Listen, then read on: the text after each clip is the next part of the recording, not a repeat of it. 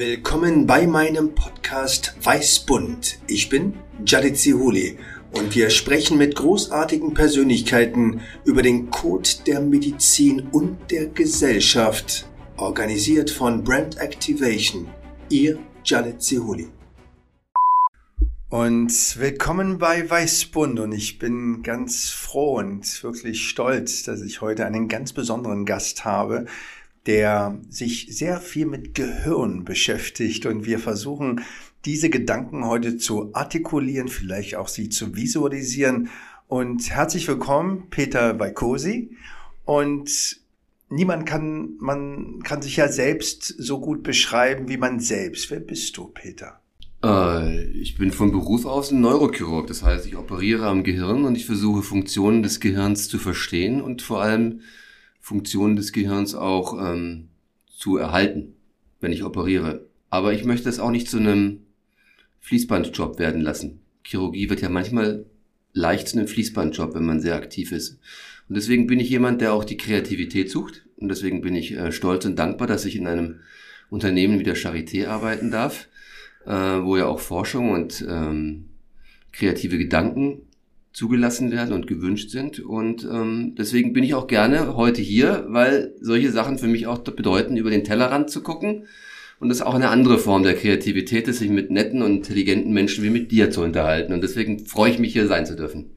Vielen Dank, gleichfalls. Peter, Neurochirurg, ähm, wie sieht denn so ein Tag aus? Wie ist heute dein Tag vergangen, der noch nicht ganz zu Ende ist? Also ich bin ja so ein Standardisierungsfetischist. Ähm, ich organisiere gerne meine Klinik oder meinen Laden, ähm, weil er auch relativ groß ist und weil ich Angst habe, Dinge dann außer Kontrolle geraten zu lassen, ähm, sehr strikt durch. Also wir haben eigentlich einen vorgegebenen Plan. Ähm, ich beginne um, ich stehe um 5.30 Uhr auf, fahre um Viertel nach sechs los, bin um Viertel vor sieben auf der Station, mache Visite, sehe meine Patienten, ähm, bin um 7.30 Uhr in der Morgenbesprechung. Dort wird dann berichtet, was alles so nachts gewesen ist. Das kennst du ja. Ähm, aber wir kümmern uns ja um drei Standorte. Die Charité ist groß und ähm, hat verschiedene Standorte und wir sind über Videokonferenz zusammengeschaltet und dann berichten die ganzen Diensthabenden und die Jungen und die älteren Ärzte, was sie nachts erlebt haben und wir versuchen den Tag zu planen. Das muss dann alles schon sehr stringent durchgehen, weil um acht müssen wir fertig sein. Und mir ist dann wichtig, dass die Leute geordnete Gedanken haben, die sie in wenigen Sätzen rausbringen und äh, nicht äh und oh und u machen und ähm, sondern einen klaren Plan haben, was sie erlebt haben und was sie berichten wollen und auch lernen zu berichten, was relevant ist und was vielleicht nicht so relevant ist. Das ist, glaube ich, manchmal eine harte Schule, aber eine wichtige Schule, glaube ich. Wir Chirurgen sind doch irgendwie mal kurz und prägnant, oder? Und dann geht's um äh, acht schon in den OP und dann operiere ich. Ich operiere jeden Tag. Ähm, ich operiere auch bis spät nachmittags. Jetzt im Moment sind unsere OP-Möglichkeiten ein bisschen reduziert. Ähm, Covid-bedingt, Pandemie-bedingt, aber wir haben Seele, die bis 8 Uhr laufen und äh, die nutze ich gerne aus und parallel sehe ich dann auch die ambulanten Patienten. Und um acht, halb neun bin ich fertig und fahre nach Hause.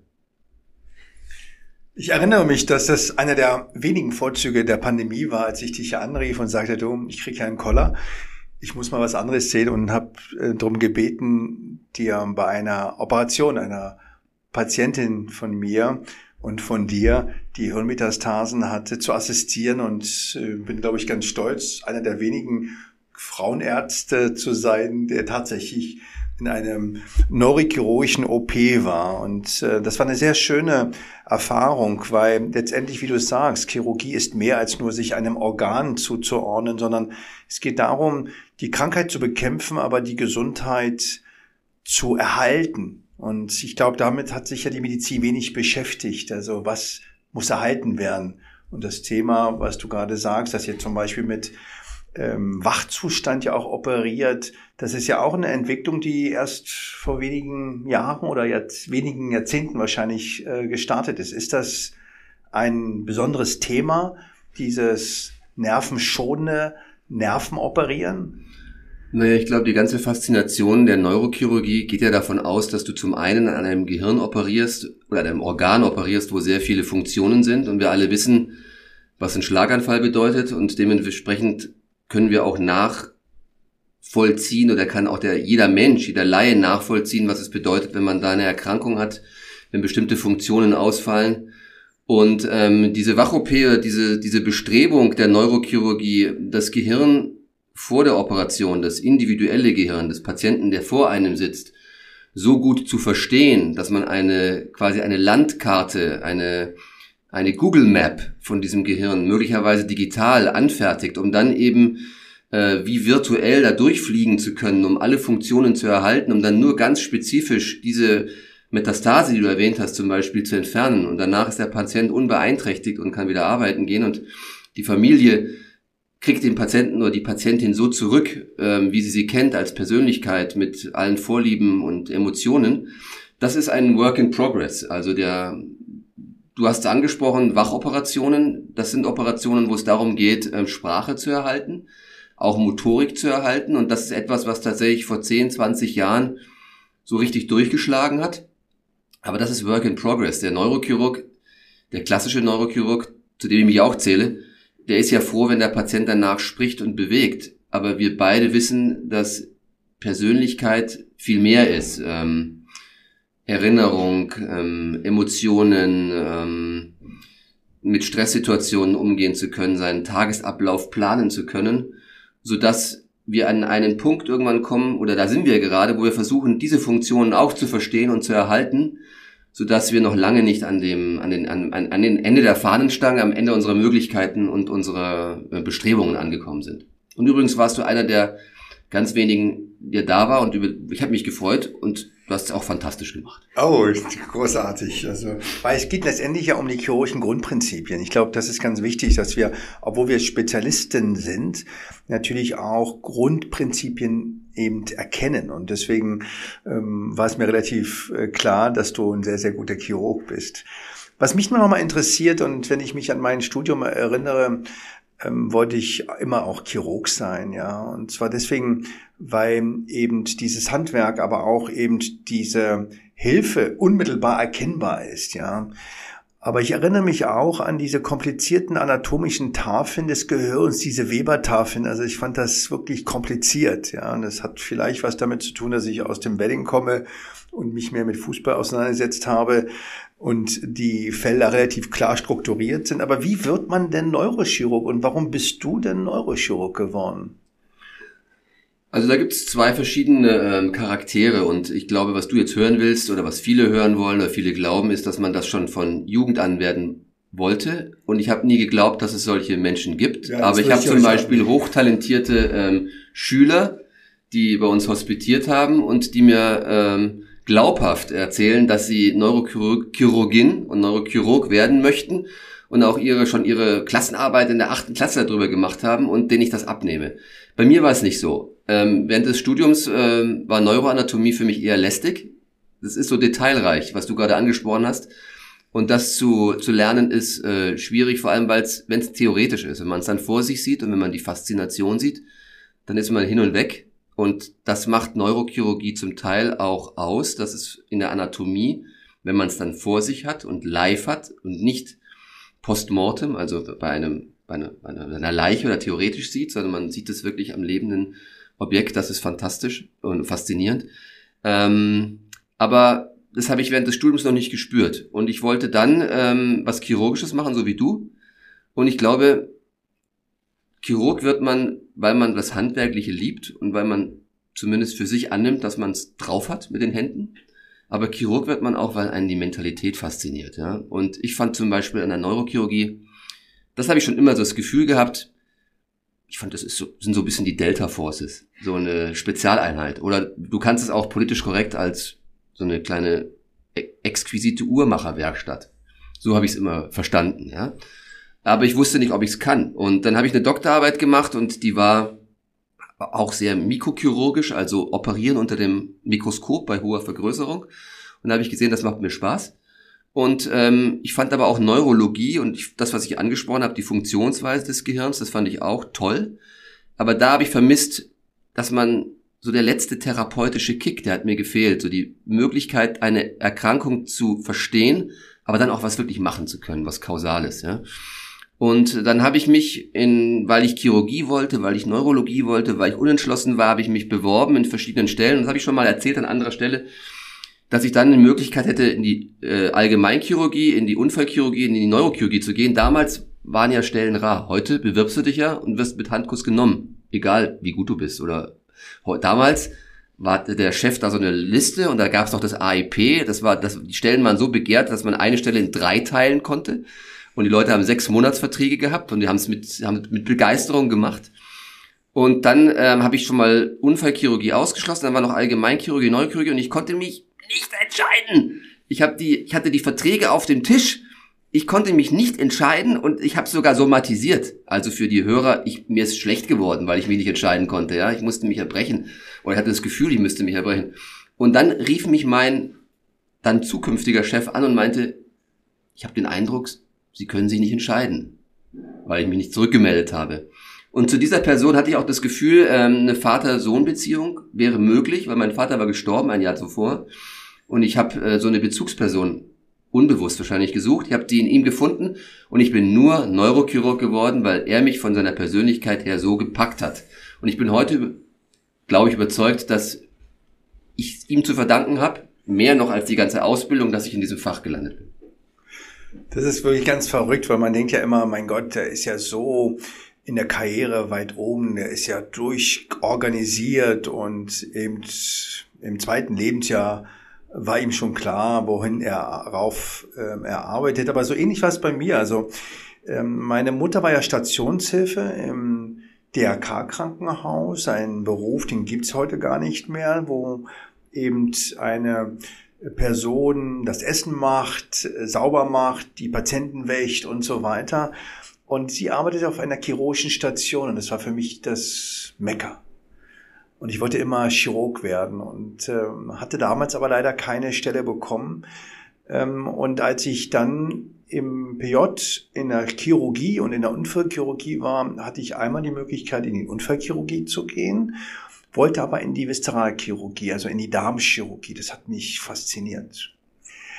Und mein Kommilitone, also mein Studienfreund, der wollte das auch. Ich denke, auch im Nachhinein war ich besser. Nichtsdestotrotz hatte die Klinik entschieden, ihm die Stelle anzubieten. Und ich war ganz gekränkt, weil ich habe mich wirklich engagiert, hatte schon als Student publiziert, meine erste Veröffentlichung gemacht und so weiter. Und dann ist aber der Studienfreund nicht zur Prüfung erschienen, zum dritten Staatsexamen. Und so, dass die mich dann anriefen und sagten, Jalit, du kannst die Stelle haben an einem Montag. Und dann hatte ich mich aber parallel noch in der Frauenmedizin beworben, damals in Potsdam. Und ich erinnere mich noch sehr gut, als dann der Chefarzt damals sagte, ja, er meldet sich in 14 Tagen. Und ich sagte, nein, Sie müssen heute entscheiden, weil sonst fange ich Montag in der Chirurgie an. Und dann ging er wieder rein und gab mir dann die Stelle in der Frauenmedizin. Und die habe ich dann angenommen. Und äh, mir geht es auch um die Chirurgie und bin ja auch jetzt in der Frauenmedizin eher der ja, Chirurg, ähm, der eben Dinge auch über den Tellerrand äh, gerne eben äh, medizinisch-wissenschaftlich weiterentwickelt. Aber das ist manchmal auch wirklich durch Menschen und durch Situationen begeben. Und am Ende des Tages ähm, ist das wahrscheinlich eben auch eine Vision und vor allem übertragbar. Also du könntest wahrscheinlich auch ein großartiger Gynäkologe sein. Du hast gerade erzählt von Spezialkommandos, ja. Das heißt, drei Standorte zu leiten, zu koordinieren mit unterschiedlichen Teams. Und das war ja dein Wunsch, dass wir heute auch über Teams uns unterhalten, was ich großartig finde. Und ja, wie schafft man es, dass man eben sich verlassen kann? Und wie schafft man auch Menschen so zu motivieren, dass sie einen in der Philosophie folgen und vor allem auch unglaubliche Arbeit verrichten. Mhm. Am Menschen und auch für die Wissenschaft. Wie, wie machst du das? Und was sind die Hürden? Ganz ehrlich, ich weiß noch nicht genau, wie ich es machen soll. Aber ich finde es faszinierend, ähm, weil was mich umtreibt, ist, dass ich gerne eine, also das war schon immer mein Traum, wenn ich mal die Möglichkeit habe, Verantwortung für so ein Team oder so eine Klinik oder so eine Einheit zu übernehmen, dann würde ich gerne ähm, eine Schule entwickeln. Das hat mich immer fasziniert, wenn ähm, die großen Chefs, wenn du so als kleiner Assistent da gesessen hast auf einer wissenschaftlichen Tagung und dann ist es bei dir genauso, da gab es so die drei, vier Leute, wo man wusste, der schlägt so durch, dass der ein Team hat und das ist eine Schule. Und der schafft es, dass die Leute, die aus dem Laden kommen, so seine Philosophie tragen. Und wie kann man es schaffen, dass man als, als eine Person, die eine, eine, eine Gruppe von ähm, kreativen, eigenwilligen, ähm, intelligenten Individuen leitet, wie kriegt man die dazu, dass die einem folgen und dass die auch noch diese Idee annehmen? Ist das ein autoritäres Ding? Muss man dazu diktatorisch veranlagt sein? Muss, lässt man den Leuten free floating, freie Kreativität? Ich glaube eher nicht. Ich glaube, es ist so ein Mittelding. Ja, man muss, äh, glaube ich, klare Ziele haben. Man muss die Leute begeistern, dass sie sich bis zu einem gewissen Grad einem hierarchischen System auch ähm, anschließen, aber man muss ihnen auch die Möglichkeit geben, sich kreativ zu entfalten. Ja? Und das ist das, was mich eigentlich auch umtreibt. Wir haben darüber gesprochen, über den Tellerrand gucken. Ich bin froh, dass du das Thema ansprichst, denn das ist ein Thema, wie macht man ein Hochleistungsteam oder wie macht man eine Neudeutsche ein High-Performance-Team? Das ist ja auch eine, auch eine sehr moderne Diskussion. Alle versuchen, ihre Human Resources so gut wie möglich zu bündeln und so flexibel einzusetzen, weil ich glaube, ein, High-Performance-Team heißt eigentlich in der offiziellen Version, dass du deine, ähm, deine Mitarbeiter, deine Teams so äh, gestaltest, dass sie auf äh, jeden erdenklichen ähm, Worst Case vorbereitet sind, flexibel reagieren und dass du die Fehlerwahrscheinlichkeit so weit reduzierst, dass sie weniger Fehler machen, als das ein anderes normales Team machen würde. Genau, fangen wir jetzt ruhig mal bei diesem Assessment. Es gibt ja richtige Assessment Centers und ich hatte mich ähm, auch vor einigen Jahren damit mal beschäftigt im Sinne so von Management-Konzepten und habe damals Deckleton gelesen. Das ist ein Polarforscher gewesen, der eben für seine Polarreisen Teams ausgesucht hat, die ja teilweise auch dort gestorben sind, weil die hatten ja damals ja nicht diese digitale Sicherheit und Backups, was wir so alles kennen. Und das fand ich sehr interessant. Der hat die Leute gefragt, ob sie Schunkellieder singen können. Schunkellieder. Schunkellieder. Und er ist davon ausgegangen, dass jemand, der Schunkellieder singt, grundsätzlich sozial ist. Hm. Und hat eben nicht diese klassischen Psychogramme, die man so mit Tests durchführt, äh, ausgeführt, sondern hat eben nach Schunkelliedern gefragt. Wie suchst du denn diese Teammitarbeiter aus? Wonach geht das? Geht es nach dem Abitur, nach dem Numerus Clausus, nach dem Namen? Was sind die bewussten und unbewussten Faktoren, die du für dein Team aussuchst? Spoiler, ich suche die, ich such die Leute nach dem Schunkeln meines Bauchs aus. Das Bauchgefühl. Also das Bauchgefühl. Ich finde es, es ist interessant. Ich glaube, also für mich funktionieren diese Assessment-Geschichten nicht, weil du in der Regel äh, nicht genug Zeit hast, weil ich nicht weiß, was die Kriterien sind. Wir haben tatsächlich jetzt ein EU-Projekt gestartet, international, wo wir versuchen, was ist denn überhaupt eine Fähigkeit, die ein Neurochirurg mitbringen muss, damit er ein guter Neurochirurg, der in einem guten Team funktioniert, was er da mitbringt, um das, was er braucht. Und soweit sind wir aber noch nicht. Und ich habe es auch noch nicht verstanden. Ähm, es gibt zum Beispiel auch die Uhrenmanufakturen, die ich angesprochen habe. Wenn du bei einer Uhrenfirma, bei einer bekannten Uhrenfirma anheuern willst, die machen mit dir eine Woche lang ein Assessment und verschiedene Trainings und ähm, gucken, was du so drauf hast. Aber das ähm, findet bei uns nicht statt. Und ähm, ein Beispiel, was ich auch immer faszinierend finde, ist das, dieses, dieses äh, Segelschiff Alingi, die, die Schweizer, die ja dann eben den großen Cup gewonnen haben, obwohl sie gar keinen Zugang zum Meer haben. Und die hatten ja die Gelegenheit, von null auf so ein Team zu bauen. Die haben sich ähm, den besten Steuermann, den besten, der die Leine links, den besten, der die Leine rechts rollte. Und dann haben sie alle Positionen mit zwei besetzt, um da so eine gewisse Competition zu haben. Dann haben sie alle weggesperrt und die haben zusammen trainiert und die mussten, die haben, dann haben die funktioniert. Und das war eben, oder so wie Ocean Eleven. Du suchst den besten Panzerknacker, du suchst ja. den besten ja. äh, Fahrer fürs Fluchtauto, äh, du suchst die bestaussehendste ähm, ähm, Kollegin, die vielleicht die Wache ablenkt oder irgendwie sowas, ja. Aber so funktioniert das, glaube ich, bei uns nicht. So funktioniert es bei dir auch nicht. Ähm, und bei mir ist es tatsächlich ein Bauchgefühl. Und weißt du, woran ich, ich glaube, dass du alles, also erstens haben wir ja einen gewissen Pool und wir können das nicht alles beeinflussen und wir müssen auch mit den Möglichkeiten, die wir haben, zurechtkommen. Zweitens ähm, ist das Wichtigste für mich immer gewesen, ähm, dass es ein anständiger Mensch ist.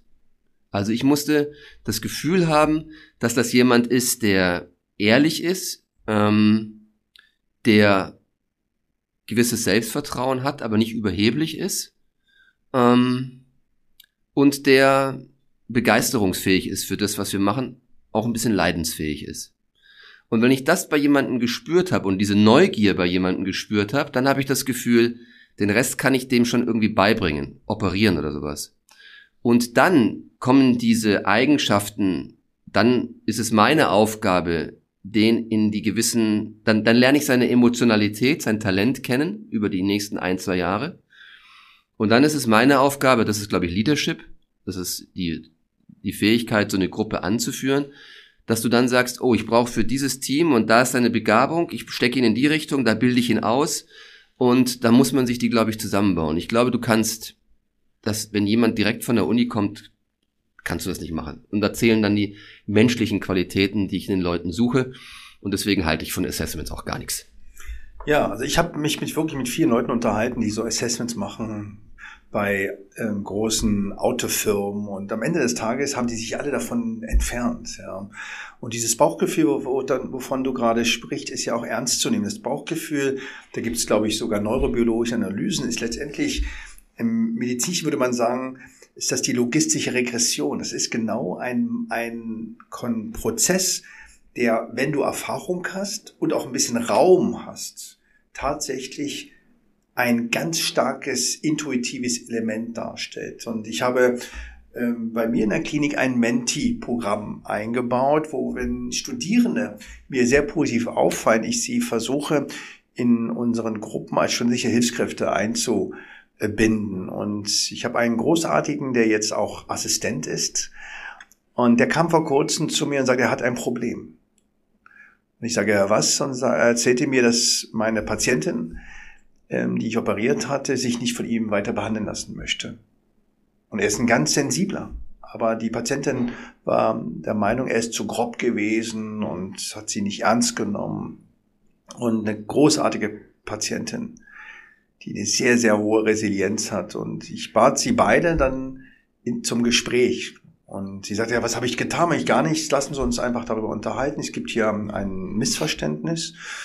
Und ich möchte, dass wir das direkt kommunizieren, weil es ein wirklich talentierter junger Assistent. Sie sind mir eine sehr wichtige Patientin. Es gibt zwei Dinge, die wir jetzt machen können. Wir können einmal sagen, wir tauschen ihn einfach aus.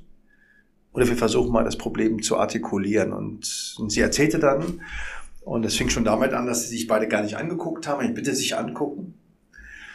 Und habe versucht, eine Brücke zu äh, bieten und die Patientin war auch ganz begeistert und sagte, ja, sie würde es nochmal versuchen mit ihm.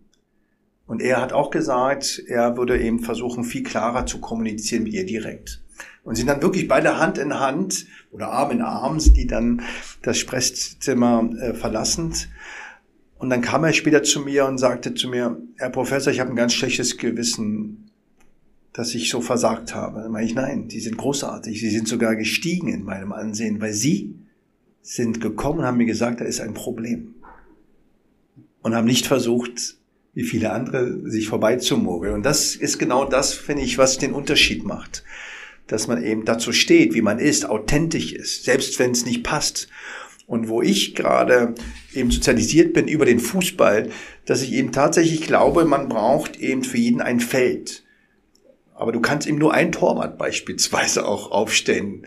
Und da kannst du versuchen, für ihn ein kleines Feld. Aber ansonsten muss es natürlich über das Team gehen. Und es gibt ja Theorien, dass das Team wichtiger ist oder ist es eben der einzelne Fortschritt, der individuelle Fortschritt, der individuelle Nutzen? Wie gehst du damit um? Was steht höher? Das Team oder die Förderung der Einzelperson oder gibt es da um einen Code, den mhm. wir bei Weißbund immer suchen? Ja, Also ich muss erstmal sagen, dass ich deine Geschichte mit deinem Assistenten äh, sehr beeindruckend finde, weil es dich zum einen auszeichnet und zum anderen, weil ich sie als äh, Lehrstück mitnehme, weil ich gar nicht weiß, ob ich das so gut gemeistert hätte. Wahrscheinlich nicht, ja.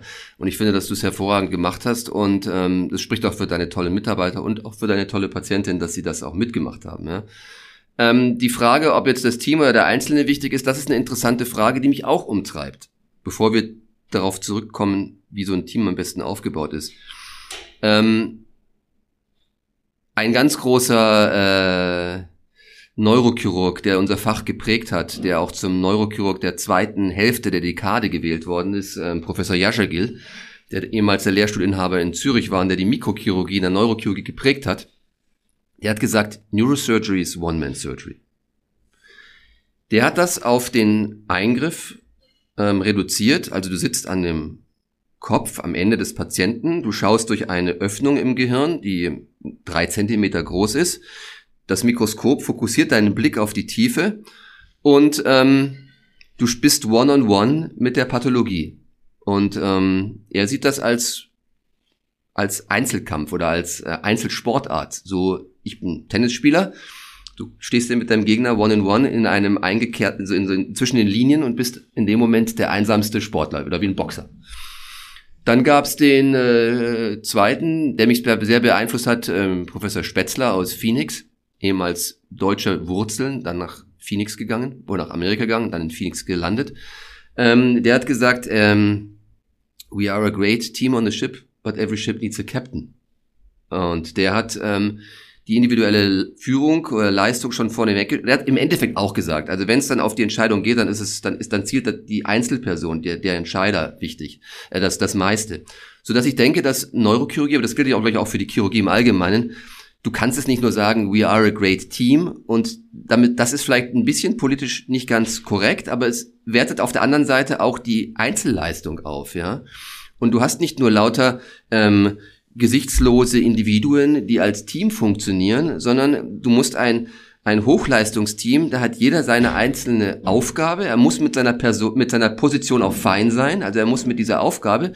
Und mir ist auch ganz wichtig zu betonen, dass das Fach, äh, also ähm, berufsgruppenübergreifend ist. Das sind jetzt nicht nur die Ärztinnen und die Ärzte, das sind auch die Pflegenden, das sind auch die technischen Assistenten, die in so einem, in so einem, ähm, in so einem ähm, Team wichtig sind. Das sind auch die verschiedenen Disziplinen, die beteiligt sind. Jeder muss mit der Aufgabe ähm, fein sein, die er hat. Wenn man arbeitet als Team, bereitet alles vor, man macht den Backup, aber dann gibt's halt den einen, der halt dann den mit dem Kopfball den Ball ins Tor machen muss, um bei deiner bei deiner Metapher zu bleiben, so dass ähm, das Individuum, glaube ich, in diesem Team schon sehr wichtig ist. Und die, und die, ähm, das Wichtigste, wenn du so ein Team aufstellst, glaube ich, ist, dass du für jeden eine Funktion findest, mit der er fein ist, ihn in dieser Funktion förderst, er auch einen gewissen Ehrgeiz hat und ihn auch äh, erst einen Treiber gibt und du auch so ein, so eine, so ein allgemeines, so ein gemeinschaftliches Vertrauen hast. Das Team und jeder Einzelne hat ein Ziel und man vertraut sich als Gruppe. Aber der Einzelne muss auch das Selbstvertrauen haben, dass er diese Aufgabe bewältigt. Und viele sehen ja gar nicht die Entwicklung, die sie haben. Wie schaffst du das auch zurückzuspiegeln? Und zwar das Gute als auch das nicht so Optimale. Machst du das strukturiert oder machst du das eben spontan? Und machst du es dann, wenn ein Mitarbeiter das einfordert? Oder machst du es dann, wenn dir ein Mitarbeiter ganz besonders wichtig ist und du das Gefühl hast, der, der braucht jetzt nochmal irgendwie Rückkopplung? Also das Backbone oder das, äh, die, die, die Wirbelsäule der, meines Ausbildungskonzeptes ist, dass das natürlich strukturell erstmal erfolgt. Du hast natürlich wie in allen Berufen äh, regelmäßige Gespräche mit den Leuten, ja, wo du dann das mal strukturiert ähm, abfragst. Aber das hat natürlich sehr formalisierten Charakter und die Leute gehen schon mit einer gewissen inneren Anspannung da rein. Es ist meistens nicht so locker, obwohl es eigentlich locker sein sollte. Dann haben wir ein Ausbildungskonzept mit verschiedenen Items, wo die auch die Oberärzte ähm, mal auf den Zahn fühlen, prüfen, abklären, ob das, ob das, ob das gelernt worden ist. Und die spiegeln das natürlich auch wieder. Und dann gibt's äh, eine gewisse Evaluation, die auch ins Persönliche, ins, in die Persönlichkeit und die Organisationsfähigkeit geht. Das ist der strukturierte Part. Aber es gibt natürlich auch einen nicht strukturierten Part, dass man Leute beobachtet. Und ich finde, man kommt beim Operieren im OP den Menschen ja persönlich sehr nahe. Man steht nicht nur räumlich sehr nahe beieinander, Schulter an Schulter, sondern du lernst die Leute natürlich auch kennen. Du beobachtest sie, ähm, du lernst sie in Stresssituationen kennen, du weißt selber, wie die Lernkurve in der Chirurgie gibt. Es gibt die Phasen, wo die Leute total hyper sind, weil sie was Tolles operiert haben und denken, jetzt können sie alles. Dann haben sie eine Komplikation. Wenn sie zu dem anständigen Menschenschlag gehören, den ich suche, dann schlägt sie das nieder. Dann musst du sie wieder aufbauen und dann musst du ihnen klar machen, dass Komplikationen man muss auch lernen, damit umzugehen und du musst ihnen auch die, das, das Vertrauen geben, dass sie trotzdem am Ball bleiben und wieder aufsteigen und weitermachen.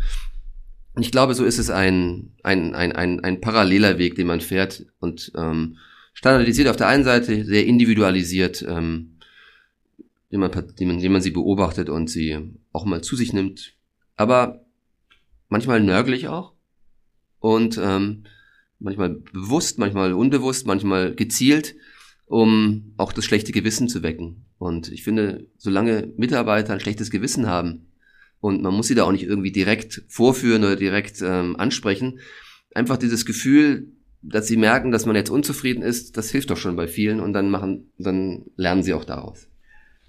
Genau, wie schafft man das, eben diese Superteams, ohne das Wort zu überstrapazieren, aufzubauen, zu halten ihn aber trotzdem auch immer so eine gewisse Dosis an Demut mitzugeben. Wie schaffst du diesen Seilakt? Ich finde, das ist in der Medizin, anders als das in der Wirtschaft ist, ist es leichter, weil ähm, natürlich die Mediziner oder die in Gesundheitsberufen aktiven, die wollen natürlich den Menschen helfen und damit kannst du natürlich ganz schnell ein gemeinsames Ziel schaffen, diesen Patienten jetzt aus der OP rauszubringen und er kann noch sprechen. Das ist unser Ziel. Und wenn es nicht gelingt, sind alle bedröppelt und äh, versuchen, das, das besser zu machen beim nächsten Mal. Und also die Motivation ist, glaube ich, da und das ist ein, ein, ein, ein, ein USP, den wir in der Medizin haben. Ähm, dann schaffst du es natürlich, dass du den Leuten äh, spezielle Aufgaben gibst. Ich meine, wenn sich, wenn sich, wenn sich Menschen, junge Menschen äh, in einem bestimmten Bereich, in einer bestimmten Aufgabe, die nur sie beherrschen oder vielleicht noch zwei andere oder ein anderer beherrschen kann und sie sind der Experte. Ich glaube, wenn du als Assistent anfängst, dann bist, du, dann bist du ja wie, wie, eine, wie eine anderen Lehre derjenige, der das Bier holt und äh, der losgeschickt wird. Aber wenn es einen Bereich gibt, der dich stolz macht, wo du der Experte bist, wo du so tief drinnen bist, dass dir kein anderer was vormacht, dann hast du die Möglichkeit, auch Mitarbeitern was ganz Besonderes zu geben, dass sie das Gefühl haben, mit aufrechtem Kopf, äh, aufrechtem mit dem Kinn nach oben durchzulaufen, weil sie einfach stolz sind auf das und das, weil sie Teil eines eines großen Ganzen sind. Und dann können sie auch was. Und das ist ja auch ein, äh, ein wichtiger Asset, den du den Menschen mitgeben kannst. Und gerne können sie später noch mal was Neues lernen und sich so, so weiterentwickeln. Also ich glaube, du musst ihnen eine Aufgabe geben, du musst sie fördern, du musst sie fordern. Und ähm, du musst, wenn sie den richtigen Charakter haben, das auch als Chef dann vorleben. Wenn du als Captain of the Team ein Team angeführt hast, was eine Komplikation gehabt hat. Und das muss man auch ganz ehrlich sagen. Wir versuchen die Komplikation so niedrig wie möglich zu halten, aber wir können sie nicht vermeiden. Und wir müssen aus jeder Komplikation was lernen und wir müssen die auch annehmen, sodass du auch die Fehlerkultur und das Fehlermanagement, das, das ist, glaube ich, wichtig, um nicht abzuheben, um den Boden auf den Füßen zu behalten. Und, und mein Chef hat mir auch immer einen draufgegeben, wenn er gemerkt hat, dass ich überheblich oder arrogant geworden bin. Und das versuche ich auch zu machen. Wenn ich das merke, dann werde ich auch ganz, ähm, ganz sensibel oder ganz, ganz picky und dann ähm, versuche ich dagegen zu steuern. Ich denke, das ist ganz wichtig, dass man sich dieser Kraft, dass man wirklich eine Therapie oder sogar die Welt verändern kann, dass das eben was ganz Großes ist ja, und auch was Einzigartiges.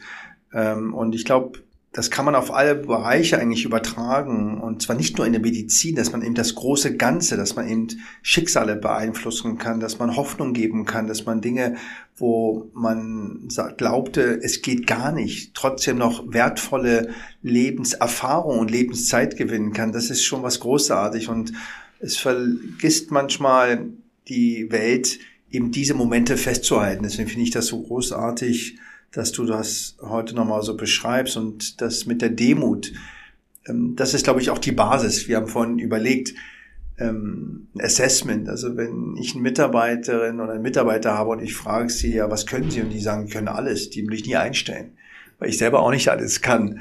Und was ganz wichtig ist, dass man eben seine Grenzen kennt und vor allem aber auch ähm, die Grenzen aber nicht für immer akzeptiert, sondern daran arbeitet Tag und Nacht, wie man diese Grenzen verändern kann. Ob das eben ein Frühgeborenes war, was heute lebt, was vor einigen Jahren unmöglich gewesen war oder eine Krebserkrankung.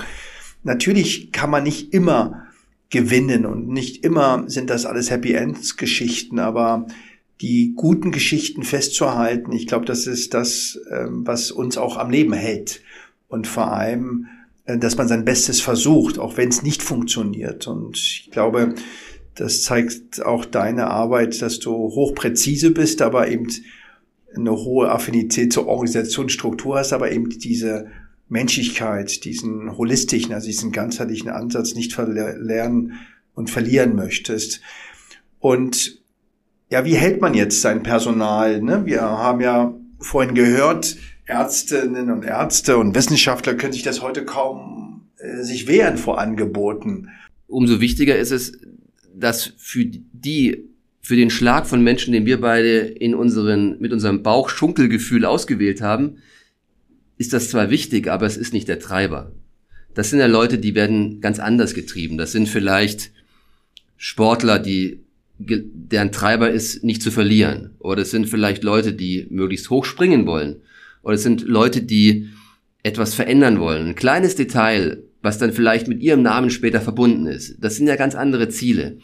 Und du fragst mich, wie ich die Leute halten will. Ich antworte, ich will die gar nicht halten.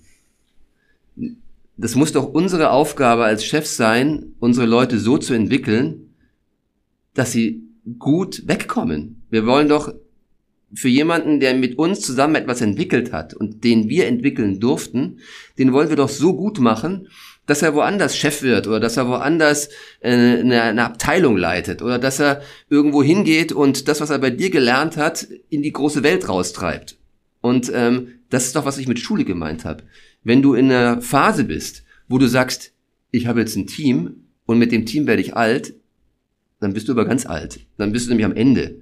Und das ist, äh, und am Schluss, wenn wir bei den Rente sind, wird sich kein Schwein mehr darüber interessieren, wie viele Publikationen wir geschrieben haben, wie viele Patienten wir operiert haben, ob du jetzt ähm, 500 Mal die gleiche Operation oder 3000 Mal die gleiche Operation gemacht hast. Das Einzige, was man, was man, wie man dich assess, wie man dich assessen wird, ist, wie dein Breed, wie, wie deine Nachfolge, wie deine Nachfolger sind und wie wie viele du hervorgebracht hast, die glücklich sind.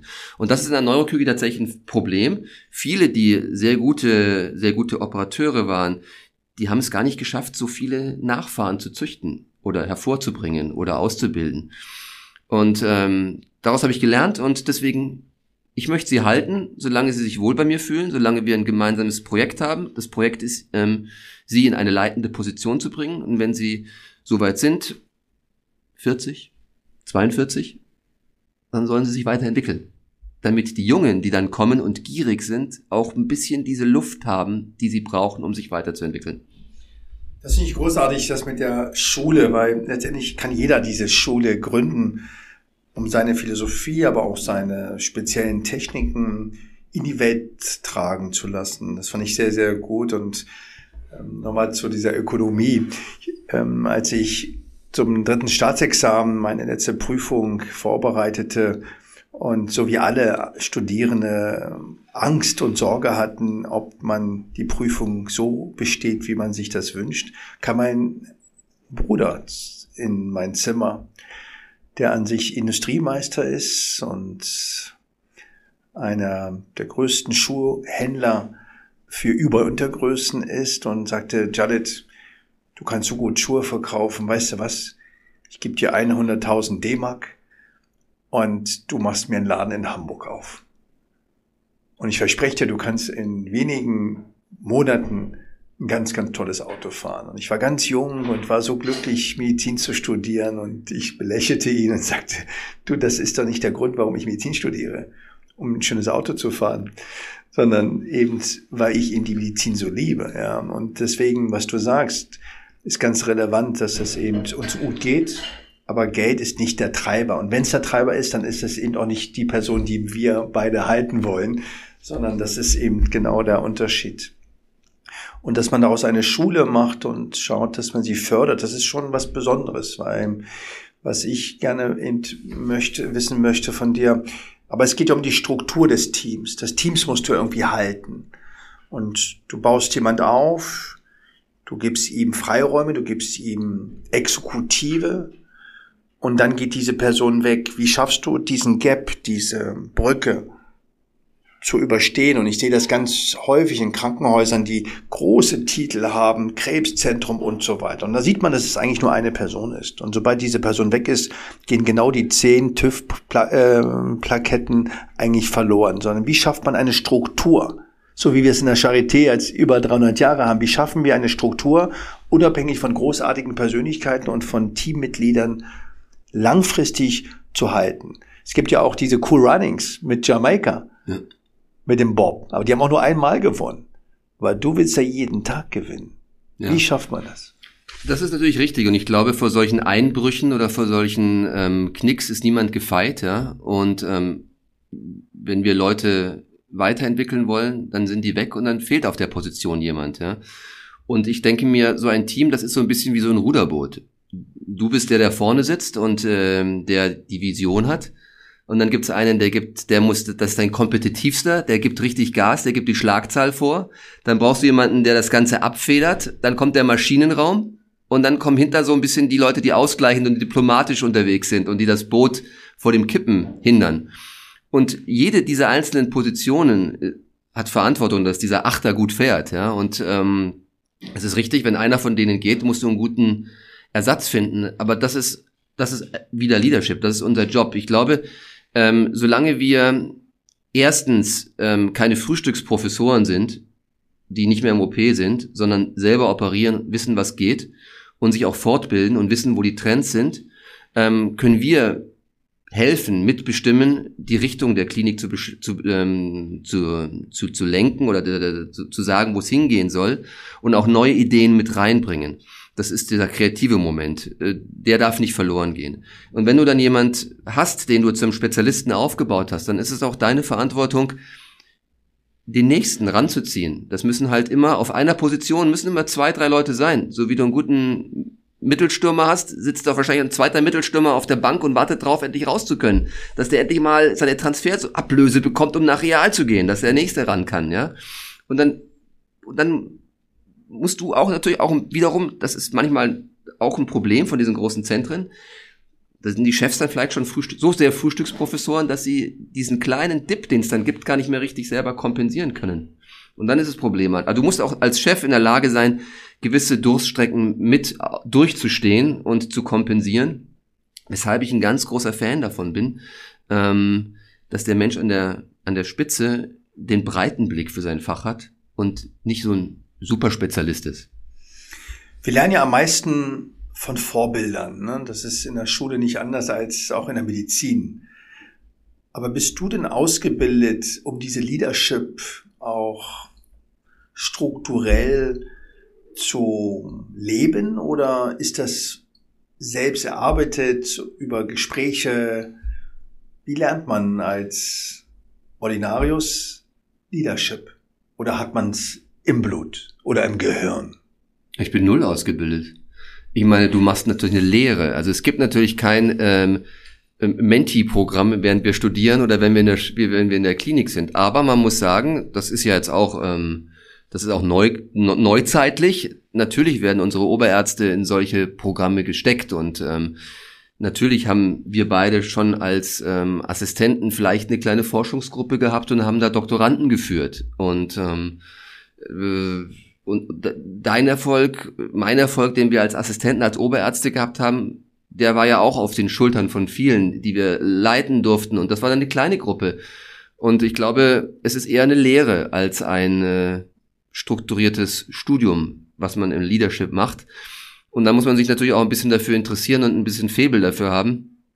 Aber der Febel kommt, glaube ich, von selber. Wenn du einmal in diese Verantwortung geschickt wirst und merkst, dass du eigentlich nicht so richtig viel Ahnung hast, dann werden die meisten überlegen, wie sie das gut machen können. Ich hoffe, dass sie es überlegen. Ich hatte heute ein Gespräch mit einer sehr ähm, netten und wichtigen Assistentin von mir. Und da ging es um Mentoring-Programm. Ich sagte ja, wissen Sie was, ähm, ich hatte auch einen Mentor, aber der wusste gar nicht, dass er Mentor ist. Und ich kannte das Wort auch gar nicht. Es gab auch kein Mentoring-Programm, sondern man muss sich auch ein bisschen einbringen. Einbringen, indem man zuhört aber auch dem Lehrenden oder Lehrer das Gefühl gibt, das kommt irgendwie an. Das ist das, was mir der Christoph Bührer, ein guter Freund, Chef der Neonatologie, mir sagte. Man sagt, Janet, irgendwas hast du, wo man dir gerne eben auch einen Rat gibt. Und ich kannte ihn, da war ich noch Oberarzt und hatte eben äh, verschiedene Anfragen aus anderen Universitäten. Ich denke, das Leben in Vorbild ist wichtig und dieses Wertebild, dieses, was kann ich zurückgeben und diesen Blick auf die eigene Disziplin, aber auch auf den Tellerrand und dass wir auch gesellschaftlich, das ist ja das, was wir auch gerne hier auch bei Weißbund äh, belegen. Wir sind Menschen, wir sind Weltbürger. Es sind Codes, die wahrscheinlich eben gar nicht so unterschiedlich sind und ich denke, das hat sich heute sehr schön auch bei dir zum Ausdruck gebracht, dass das Thema Werte und diese Vision und dieses Funkeln, du hast ja das Funkeln in den Augen das ist das, was mir am meisten Freude macht bei den Assistentinnen und Assistenten, dieses Funkeln. Manchen geht's leider verloren, dann ist es besser, die verändern sich, aber dieses Funkeln und vielleicht auch mit einer Frage, die man selbst noch gar nicht gestellt hat. Lernst du denn noch von deinen Mitarbeitern neue Dinge? Und, und da mit der Frage schließt sich der Kreis ganz gut, weil du mich gefragt hast, wie wählt man die Leute aus? Und wenn du die Leute mit dem Bauchgefühl auswählst, dann wählst du natürlich automatisch your own breed aus. Also Leute, die dir sehr ähnlich sind. Und ich finde, man kann dieses Konzept auch kritisieren, weil im Endeffekt wählst du Leute aus, mit denen du abends ein Bier trinken gehen würdest oder die du gut findest. Und dann wird das natürlich auch alles so ein bisschen sehr, könnte man jetzt kritisch sagen, homogen. Und ähm, ja, deswegen ist es schon eine, ist es schon ein, ein, ein, ein, ein gewisses Spiel, wie, wie lernt man selber, wenn man in einem Umfeld ist, wo alle sehr ähnlich sind. Und ich glaube, wir lernen sehr, sehr, wir, also ich habe davon gelernt, dass ich viel rumgefahren bin. Und ähm, in was, was, was, was Menschen in, in Positionen auszeichnen oder in bestimmten Lebensabschnitten auszeichnen, ist, dass sie immer ein, zwei, drei Leute benennen können, die so Schlüsselerlebnisse waren, Persönlichkeiten, die sie kennengelernt haben, die sie beeinflusst haben. Und ich glaube, das ist wichtig, dass man ähm, nie aufhört, neugierig zu sein, rumfährt, in unserem Geschäft sich andere Kliniken anschaut, zuhört und auch eigene Leute wegschickt, damit sie vielleicht mal was wieder mitbringen. Und, ähm, und ich glaube, solange man die Bereitschaft nicht verloren hat, was zu lernen, und solange man die Arroganz nicht angenommen hat, dass man schon alles kann, ähm, wird man auch sich weiterentwickeln. Das sehe ich genauso. Ich finde das so großartig, auch wirklich andere ähm, Menschen aus anderen Kulturen, aber auch aus anderen Institutionen, weil die meisten Menschen haben sich schon dieselben Fragen gestellt. Und das ist nicht nur bei der Philosophie, sondern auch in der Medizin, in der Organisation, in der Struktur. Und ich denke, diese Demut, das kann schon ein Teil des Geheimnisses sein. Lieber Peter, es war großartig, mit dir heute zu sprechen und ähm, auch von dir inspiriert zu werden. Schunkellieder, damit haben wir vorhin fast begonnen. Was ist denn dein Lieblingslied? Bevor du antwortest, meins, wenn ich ein Henkerslied mir wählen müsste, wäre es Billie Jean von Michael Jackson. Was ist dein Lieblingslied? Ich glaube, es wäre irgendein Song von Depeche Mode. Weil ich als alter Independent New Wave Mensch in meiner 18, mit meinen 18 Jahren sehr stark von Gruppen wie Depeche Mode oder von The Cure. Heaven. The Cure. Heaven. Heaven passt ja als Neurochirurg. als Frauenarzt. Und ja, also wie gesagt, vielen, vielen Dank und äh, freue mich, dir äh, begegnet zu sein und man sucht ja auch innerhalb der Charité, die ein Riesenunternehmen ist, auch immer so ein menschlicher Anker. Du bist einer meiner wichtigsten Anker. Und es ist schön, dass du sagst und ich kann es zurückgeben und danke, dass ich heute da sein durfte.